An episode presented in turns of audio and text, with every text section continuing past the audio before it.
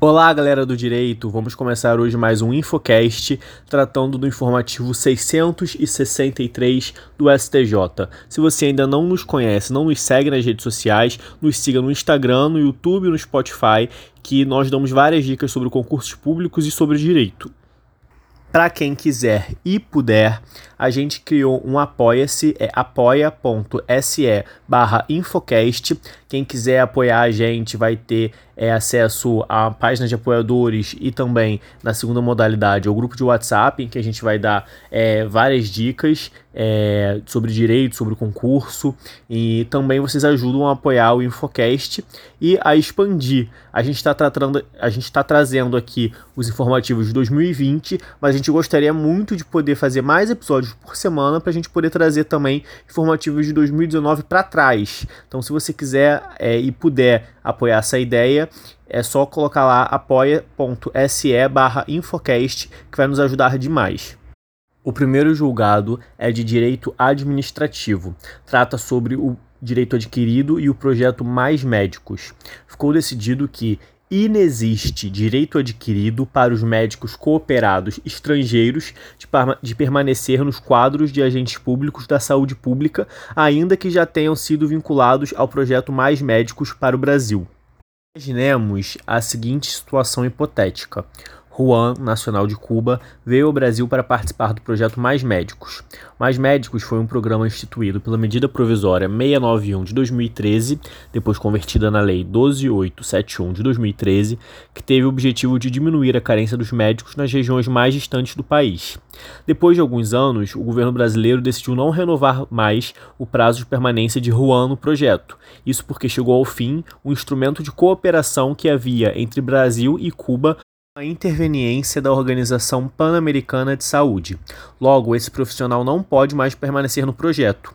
Juan alegou inconformado na ação que possui direito a um tratamento igual aos demais médicos também integrantes deste programa social e que permaneceram no projeto como agentes públicos de saúde pública, sem a interveniência do seu país de origem ou da OPAS, que é a Organização Pan-Americana de Saúde, vinculada à OMS como esse médico cubano ele não tem ligação direta, é, não foi individualmente, mas foi cooptado pela OPAS, ou seja, é por isso que se chama de médico cooperado, por, porque ele advém dessa cooperação entre o Brasil, Cuba e OPAS. E, no entanto, foi decidido que nesse caso não haveria direito adquirido de Juan e ele não poderia pleitear continuar é, nos quadros de agentes públicos da saúde pública. Agora vamos para direito civil. A cláusula de reajuste por faixa etária em contrato de seguro de vida é legal, ressalvadas as hipóteses em que o contrato já tenha previsto alguma outra técnica de compensação do desvio de risco dos segurados idosos. Esse julgado é importante porque ele representa uma alteração de entendimento. No informativo 561 do STJ e também a tese 3 do, do Jurisprudência em Teses do STJ, edição 98, trazia um entendimento em sentido contrário. Entendia-se até então que a cláusula de contrato de seguro de vida, que estabelece o aumento do prêmio do seguro de acordo com a faixa etária, mostra-se, mostrava-se, no caso, abusiva quando imposta ao segurado maior de 60 anos de idade e que contasse com mais de 10 anos de vínculo contratual. Durante muito tempo, esse foi o entendimento prevalecente. No entanto, esse informativo 663 traz é, uma alteração de entendimento. Dessa forma, a partir desse julgado do STJ, passou a se entender que é válida essa cláusula de reajuste por faixa etária em contrato de seguro de vida. Então, até passando o segurado aos 60 anos, poderia haver esse reajuste, mesmo que ele fosse é, consideravelmente alto, desde que não houvesse outra técnica de compensação do desvio de risco dos segurados idosos, como no caso de constituição de reserva técnica para esse fim, a exemplo dos seguros de vida sob o regime de capitalização. O segundo julgado de direito civil trata sobre inventário. A fixação de determinado valor a ser recebido mensalmente pelo herdeiro a título de adiantamento de herança que tenha sido firmado entre os herdeiros no bojo de um processo de inventário não configura negócio jurídico processual atípico. Reiterando, o acordo firmado entre os herdeiros para autorizar a retirada mensal dos valores não é um acordo puramente processual. Isso porque o seu objeto é o próprio direito material em que se discute e que se pretende obter na ação de inventário ou seja, a divisão do patrimônio do autor da herança. O que se está fazendo, portanto, é simplesmente antecipar a fruição e uso do direito material, não se constituindo, portanto, em um negócio jurídico processual atípico.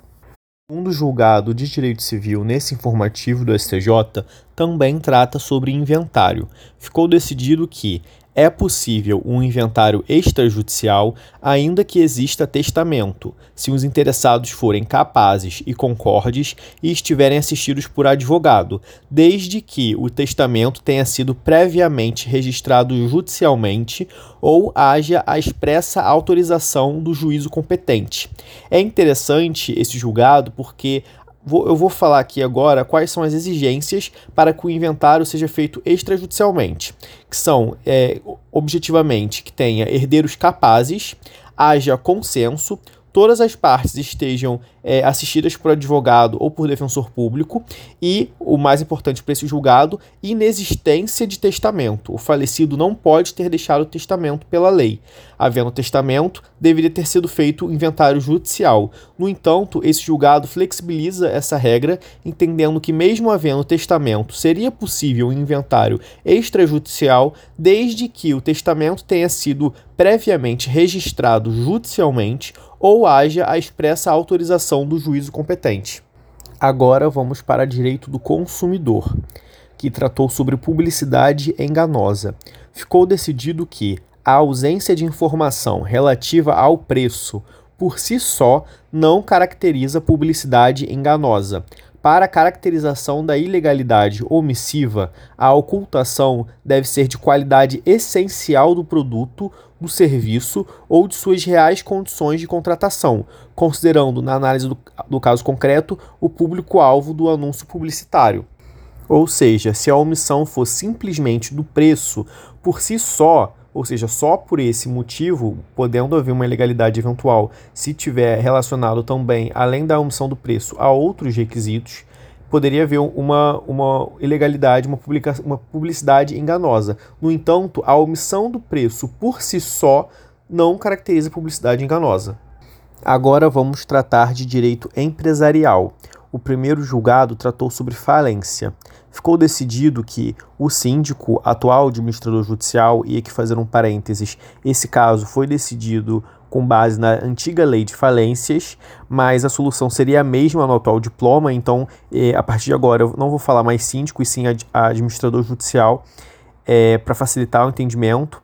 Então, voltando do início o administrador judicial é responsável pela prestação de contas da massa falida ao juízo a partir do momento de sua nomeação, incluídos os atos realizados pelo gerente na continuidade provisória das atividades.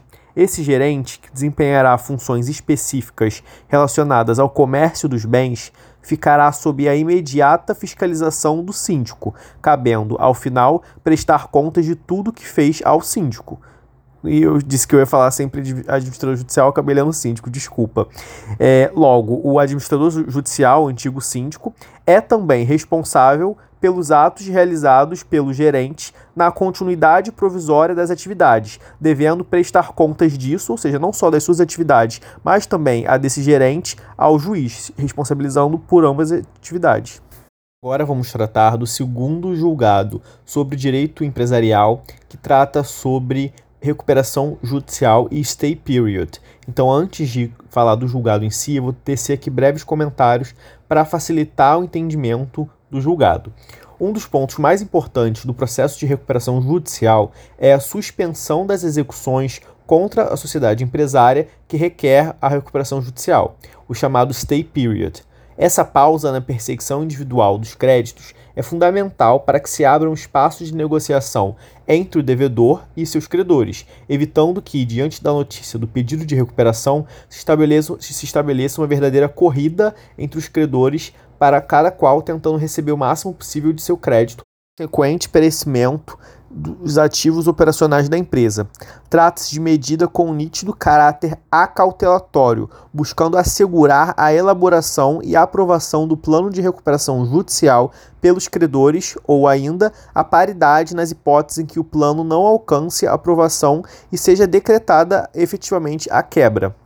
A Lei 11.101 de 2005 prevê como termo inicial dessa suspensão o deferimento do processamento da recuperação judicial, decisão que tem como pressuposto a instrução da inicial com extenso rol de documentos e a constatação pelo juiz de que os documentos estão, ao menos, em um juízo prefacial em seus devidos termos. Ocorre que, em algumas situações, o intervalo de tempo necessário para providenciar a documentação e para que ela seja conferida pelo juiz é suficiente para que haja risco de esvaziamento do ativo operacional da empresa, tornando da recuperação judicial desde logo inviável. Algumas vezes, as execuções contra a empresa em recuperação estão em fase tão avançada que, se for esperar o deferimento da recuperação, não haverá mais bens da sociedade empresária. Diante disso, é possível que o juízo da recuperação judicial, mesmo antes do deferimento do processamento da recuperação judicial, conceda a tutela de urgência e antecipe o início desse stay period ou suspenda atos expropriatórios, exatamente como ocorreu no caso em análise desse julgado. Sendo assim, voltando para o julgado em si, ficou decidido que o juízo da recuperação judicial é o competente para avaliar se estão presentes os requisitos para concessão de tutela de urgência, objetivando antecipar o início do stay period ou suspender os atos expropriatórios determinados em outros juízos, mesmo antes de deferido o processamento da recuperação ou seja, aquele juízo que será competente para avaliar a recuperação, mesmo antes de deferido o processamento da recuperação, ou seja, entre a distribuição da inicial e o deferimento do, process do processamento de recuperação, esse mesmo juízo será o competente para avaliar os requisitos da tutela de urgência, objetivando antecipar o início do stay period. Agora vamos passar para o estudo de direito da criança e do adolescente, sobre o tema de classificação indicativa dos programas de rádio e TV o STF já havia decidido que é inconstitucional a expressão em horário diverso do autorizado contida no artigo 254 do ECA. Assim, o Estado não pode determinar que os programas somente possam ser exibidos em determinados horários, pois essa imposição poderia configurar censura que é proibida pelo texto constitucional. Sendo assim, o poder público pode apenas recomendar os horários adequados. A classificação é assim indicativa e não obrigatória. Vale ressaltar, no entanto, que a liberdade de expressão, como todo direito ou garantia constitucional, exige responsabilidade no seu exercício, de modo que as emissoras deverão resguardar em sua programação as cautelas necessárias às peculiaridades do público infanto-juvenil. Logo, a despeito de, ser a classificação da programação apenas indicativa, tal qual decidiu o STF, e não proibir a sua veiculação em horários diversos daquele recomendado, cabe ao Poder Judiciário controlar eventuais abusos e violações ao direito à programação sadia, previsto no artigo 221 da Constituição Federal. Diante disso, é possível, ao menos em tese, segundo decidiu o STJ nesse informativo, que uma emissora de televisão seja condenada ao pagamento de indenização por danos morais coletivos em razão da exibição de filme fora do horário recomendado pelo órgão competente, desde que fique constatado que essa conduta afrontou gravemente os valores e interesses coletivos fundamentais. Importante ressaltar que essa decisão do STJ não contraria a do STF, que foi a que eu comentei anteriormente. No entanto, ela complementa. Embora decidiu o STF que essa é, indicação dos programas é indicativa e não obrigatória, sendo a, ocorrendo um abuso na, no desrespeito a essa classificação, pode eventualmente esse abuso ser coibido mediante ação indenizatória de danos morais coletivos. Agora vamos entrar em direito processual civil. O primeiro julgado trata sobre o cumprimento de sentença e ficou decidido o seguinte: o credor pode optar pela remessa dos autos ao foro de domicílio do executado, mesmo após o início do cumprimento de sentença. O inciso 2 do artigo 516 do CPC prevê que o cumprimento de sentença será feito perante o juízo que decidiu a causa do primeiro grau de, de jurisdição. O parágrafo único, por sua vez, afirma que o exequente poderá optar por ingressar com cumprimento de sentença no juízo do atual domicílio do executado, no juízo do local onde se encontrem os bens sujeitos à execução ou no juízo do local onde deva ser executada a obrigação de fazer ou de não fazer. No entanto, é possível que o exequente faça a opção de que trata esse parágrafo único do artigo 516, mesmo após já ter sido iniciado o cumprimento de sentença, segundo decidiu o STJ nesse julgado. O segundo julgado de processo civil também trata de cumprimento de sentença. Aqui eu vou dar uma hipótese é, que é trazida pelo Márcio Cavalcante do Dizer o Direito para facilitar o entendimento. João ingressa com pedido de cumprimento de sentença, cobrando determinada quantia de Pedro. Após ser intimado para pagar, Pedro depositou em juízo o valor da condenação, mas apresentou petição narrando que aquilo não era pagamento e sim mera garantia do juízo para obter o efeito suspensivo na futura impugnação. Primeira hipótese com base, com base nesse caso. Pedro, logo em seguida ao ato acima, apresentou impugnação ao cumprimento de sentença. A impugnação foi julgada improcedente. Pedro, nesse caso, terá que pagar a multa de 10% do artigo 523, do parágrafo único do CPC? Sim. Nesse caso, a multa que refere esse artigo será excluída apenas se o executado depositar voluntariamente a quantia devida em juízo, sem condicionar seu levantamento a qualquer discussão do débito. Nesse caso, como o depósito do valor por Pedro foi apenas para garantir o juízo e não com efeito de pagamento, nesse caso, ainda assim se diria a multa do artigo 523, parágrafo 1 do CPC. Agora vamos a uma segunda hipótese com base no mesmo caso. Pedro depositou em juízo o valor da condenação e apresentou petição narrando que aquilo não era pagamento e sim garantia do juízo, até aqui igual. Apesar disso, Pedro não apresentou a impugnação. Transcorrido o prazo, como o devedor não ingressou com a impugnação, o credor pediu a expedição de guia para levantamento do valor depositado, o que foi deferido pelo juiz mediante alvará. Nesse caso, Pedro terá que pagar a multa de 10% do artigo 523, parágrafo 1 O que você acha? Dá um pause aí, pensa um segundo que, é, e depois diz pausa para saber a resposta. Não. Nesse caso, não haverá a incidência da multa, mesmo o devedor tendo afirmado que não estava pagando. Isso porque, para incidir a multa, é necessário que haja a efetiva resistência do devedor por meio da propositura de impugnação, o que não ocorreu no caso. Assim, considerando o depósito efetuado e a ausência de resistência ao cumprimento de sentença, não se justifica a incidência da multa. Para a incidência da multa do artigo 523, parágrafo 1 do CPC, é preciso a efetiva resistência do executado ao cumprimento de sentença. Agora vamos para o terceiro julgado de processo civil desse informativo do STJ, que trata sobre execução o cônjuge que apenas autorizou seu consorte a prestar aval nos termos do artigo 1647, inciso 3 do Código Civil, a chamada outorga uxória, não é avalista, Sendo assim, ele apenas autorizou seu consorte a prestar aval, não sendo avalista em si. Nesse caso, não havendo sido prestada garantia real, não é necessário sua citação como litisconsorte no processo de execução, bastando a mera intimação do cônjuge que apenas autorizou o aval. Nesse caso, vou repetir, é, como ele não foi avalista, apenas deu a outorga uxória, ele não tem legitimidade para estar no polo passivo dessa execução, bastando a sua mera intimação.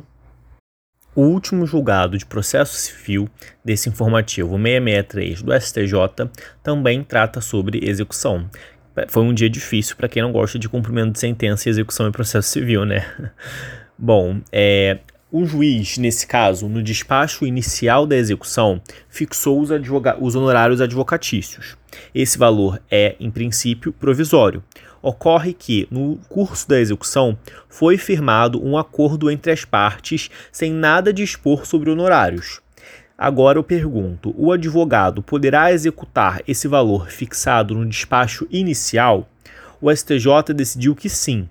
Quando houver sentença homologatória de transação firmada entre as partes e esta não dispor sobre os honorários advocatícios, a decisão inicial que arbitra os honorários em execução de título extrajudicial pode ser considerada, pode ser considerada título executivo. Agora vamos entrar em direito penal. Quem odeia direito civil agora provavelmente está é, comemorando. Direito penal, esse primeiro julgado tratou sobre estelionato e é importante porque pacificou uma, um tema controvertido até então. A competência para julgar estelionato, que ocorre mediante depósito ou transferência bancária, é do local da agência beneficiária do depósito ou transferência bancária, local onde se situa a agência que recebeu a vantagem indevida. Ou seja, na hipótese em que o estelionato se dá mediante vantagem indevida, auferida mediante o depósito em favor de conta bancária de terceiro, a competência deverá ser declarada em favor do juízo no qual se situa a conta favorecida. Nesse caso, a vítima, induzida em erro, efetuou o depósito em dinheiro e ou transferência bancária para a conta de terceiro, o estelionatário. A obtenção da vantagem ilícita ocorre, ou seja, se consuma o estelionatário se apossa do dinheiro, ou seja, no momento em que a, que a quantia foi depositada em sua conta. Por isso foi decidido, foi pacificado, na verdade, que a competência será do local onde, onde se situa a agência que recebeu a vantagem indevida. Nesse caso, seria da agência do estelionatário, onde ocorreu efetivamente a obtenção da vantagem ilícita. Importante não confundir no caso do estelionato que ocorre por meio do saque de cheque clonado, adulterado ou falsificado.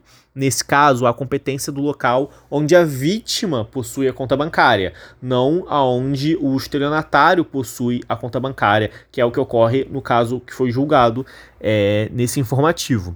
Isso porque, nessa segunda hipótese que eu falei para não confundir, no caso do estelionato que ocorre por meio do saque de cheque clonado, adulterado ou falsificado, o local da obtenção da vantagem ilícita é aquele em que se situa a agência bancária onde foi sacado o cheque adulterado, ou seja, onde a vítima possui conta bancária. Nesse caso, aplica-se o raciocínio da súmula 48 do STJ, que diz: compete ao juízo do local da obtenção da vantagem ilícita processar e julgar crime de estelionato cometido mediante falsificação de cheque. O segundo julgado sobre o direito penal nesse informativo tratou sobre lei antiterrorismo. Ficou decidido que a tipificação da conduta descrita no artigo 5 da Lei Antiterrorismo, que é o ato preparatório de terrorismo, exige a motivação por razões de xenofobia, discriminação ou preconceito de raça, cor, etnia e religião, exposta no artigo 2 do mesmo diploma legal. Ou seja, para que essa conduta seja tipificada, é necessária a comprovação dessa motivação específica. Agora entrando em direito processual penal. Vamos falar sobre audiência de custódia e é um julgado simples, porém muito importante. Ficou decidido que não é cabível a realização de audiência de custódia por meio de videoconferência. A audiência de custódia, no, no caso de mandado de prisão preventiva, cumprido fora do âmbito territorial da jurisdição do juízo que a determinou deve ser efetivada por meio da condução do preso à autoridade judicial competente na localidade em que ocorreu a prisão. Não se admite, por ausência de previsão legal, a sua realização por meio de videoconferência, ainda que pelo juízo que decretou a custódia cautelar. O tema de audiência de custódia é muito importante, então, para o pessoal que está estudando para concurso público, em especial é, Defensoria Pública, esse é um julgado muito importante, uma vez que já havia uma grande discussão doutrinária a respeito da possibilidade ou não de audiência de custódia por meio de videoconferência. Nesse caso, foi decidido que não seria possível por ausência de previsão legal. O segundo julgado de processo penal desse informativo tratou sobre recursos. Depois do trânsito em julgado, a defesa impetrou, impetrou um habeas corpus pedindo a anulação do acórdão do TJ. O STJ concedeu a ordem e o TJ rejulgou, mantendo a condenação. O Ministério Público interpôs recurso especial para aumentar a pena. O STJ decidiu que não pode majorar a pena, porque isso seria reformatio impejus indireta.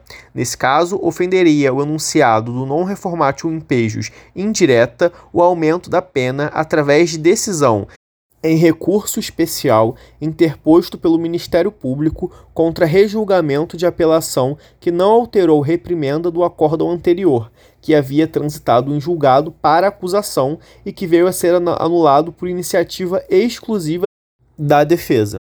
Ou seja, resumindo, havendo o trânsito em julgado de sentença condenatória e havendo posteriormente ao trânsito em julgado a reformulação desse julgado, seja por meio, no caso aqui, de habeas corpus que pediu a anulação ou por eventual revisão criminal, não pode o rejulgamento ou eventual recurso desse rejulgamento que mantém a condenação piorar a situação do réu na sentença condenatória anulada anteriormente, pois nesse caso haveria violação ao não reformatio impejus indireta. Agora vamos para o último julgado desse informativo, que fala sobre direito tributário e sobre ISMS. Mas antes de começar a falar em si do julgado, vou aqui apenas fazer um, um parênteses anterior. O artigo 20 Parágrafo 6 da Lei Complementar 87 de 96 prevê duas operações que, mesmo quando isentas do ISMS, não acarretarão a anulação de crédito relativo às operações anteriores, que seria operações com produtos agropecuários e operações expressamente ressalvadas pela legislação estadual. As situações do parágrafo 6 do artigo 20 que eu acabei de falar são exceções da exceção prevista no artigo 155, parágrafo 2 inciso 2 da Constituição. Ou seja, como são exceções da exceção, significa que voltamos para a regra geral, ou seja, direito do contribuinte de se valer do princípio da não cumulatividade, que é a regra. Agora vamos imaginar uma seguinte situação hipotética para facilitar o entendimento desse julgado. A empresa 1 vendeu adubos e fertilizantes, produtos agropecuários, sob o regime de isenção para a empresa 2. A empresa 1 afirmou que com essa venda, ela acumulou créditos de SMS e agora pretende utilizá-los para compensar com débitos que ela possui de SMS relativos à importação que fez de mercadorias. Em outras palavras, ela afirmou que acumulou os créditos, os créditos com base no artigo 20, inciso 6, parágrafo 6, inciso 1 da Lei Complementar 87 de 96 e quer aproveitar esse crédito com débitos de ISMS que ela teve ao importar as mercadorias. A empresa tem esse direito? Foi decidido nesse julgado, nesse informativo do STJ, que não, que é o entendimento da primeira turma do STJ. No entanto, é importante mencionar que existe é, entendimento da segunda turma da STJ em sentido contrário. Mas nesse informativo aqui foi decidido que não é destinada essa previsão do artigo 20, parágrafo 6, inciso 1 da Lei Complementar 87, aquele que realiza a venda de produtos agropecuários contemplada pela isenção, mas sim ao contribuinte da etapa posterior que adquire a, a mercadoria isenta do imposto. Ou seja, nesse, nessa hipótese é, que eu falei, seria a empresa 2, não a empresa 1. Um. Esse adquirente é quem poderá aproveitar os créditos de SMS referentes às operações anteriores à desonerada, de acordo com a sistemática de não cumulatividade. Em outras palavras, a norma não confere o crédito a quem promove as saídas isentas, mas ao contribuinte que adquire os produtos agropecuários ao abrigo da isenção. Logo, para essa posição, não seria a empresa 1 que teria direito aos créditos, mas sim a empresa 2. No entanto, como já mencionei, é importante falar que a segunda turma da STJ possui julgado de 2017 em sentido contrário. E aqui acaba mais um Infocast. Se você ficou com alguma dúvida em algum julgado, não entendeu direito ou quer aprofundar, recomendo que você veja direto o informativo comentado do Dizer o Direito ou direto no site do STJ. Aqui a gente traz, tenta trazer é, os comentários mais objetivos e diretos para te manter atualizado e fazer uma revisão é, mais prática e mais fácil. Então espero que todos vocês tenham gostado. A gente vai tá testando ainda alguns é, formatos com o Infocast. Se você está assistindo pelo YouTube, não se esqueça de se inscrever no nosso canal, ativar o sininho para ver quando sair um novo episódio. Seguir a gente também nas redes sociais, em especial no Instagram, Dois Concursando é o nome. E a gente espera vocês na próxima semana em que trataremos do informativo 965 do STF através da voz da Ágata. Espero vocês lá. Tchau.